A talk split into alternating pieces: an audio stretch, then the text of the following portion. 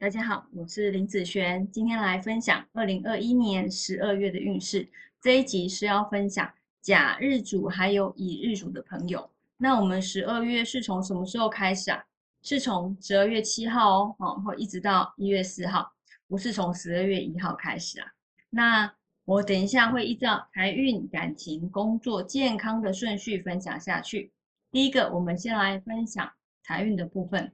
呃，这个月啊，甲乙日主的财运啊，是一个花钱花花花的一个月哦。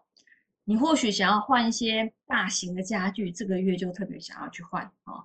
家电、硬体设备、手机、电脑、哦，车子、哦，房子，甚至是买卖一些土地哦。其实这些的花费还算是 OK 啦，因为它花在自己或家人身上嘛，是不错的选择。但是如果啊，有些人他会为了赚钱而跑到比较远的地方去，就是说本来是居住在这边，然后之后呢就跑到可能外县市啊，或是中南部啊，就是比较远的地方，那这样子就会是属于比较劳碌了哈，会比较辛苦一点。好，那接下来分享感情运的部分啊，感情运的话，男生来说这个月的感情啊，哎，可能没有觉得很好哈，嗯，如果是。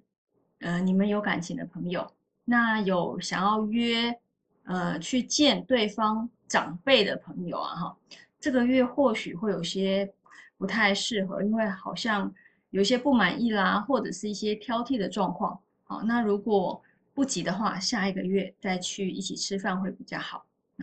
那以女生来说，本月的感情其实，哎，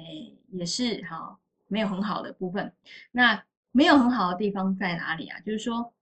有感情的朋友，你比较容易因为工作上的一些小事情，跟你的另外一半，你回去跟他做分享，会有一些意见不合，或者是你觉得，呃，你跟他本来就有一些么么了哦，然后他的做法你感觉还是不够诚意，会有不同的意见，好，会这样子的状况而不好。那单身的朋友呢？这个月的异性缘好是比较旺的哦，好，但是真的有兴趣的人，好，感觉又他的条件啊有一些小小的瑕疵，又不是很满意，啊，所以如果有这样子的状况，先交朋友也是可以啦。那在工作运上面来说呢，这个月工作啊，你还是会觉得不是很顺哈，嗯，应该说这个月有顺一点点，但是，哦。可能没有之前的这么顺利，哦，发生一些嗯，还是会有些不满的状况哦。那这个月你会特别想要直话直说，反应会比较大哦但是这个月有一些大好大坏的状况，嗯，我建议啊，还是低调一点好，或者是你可以先把呃这件事情先完成哦，然后再去讨论细节的部分也是可以。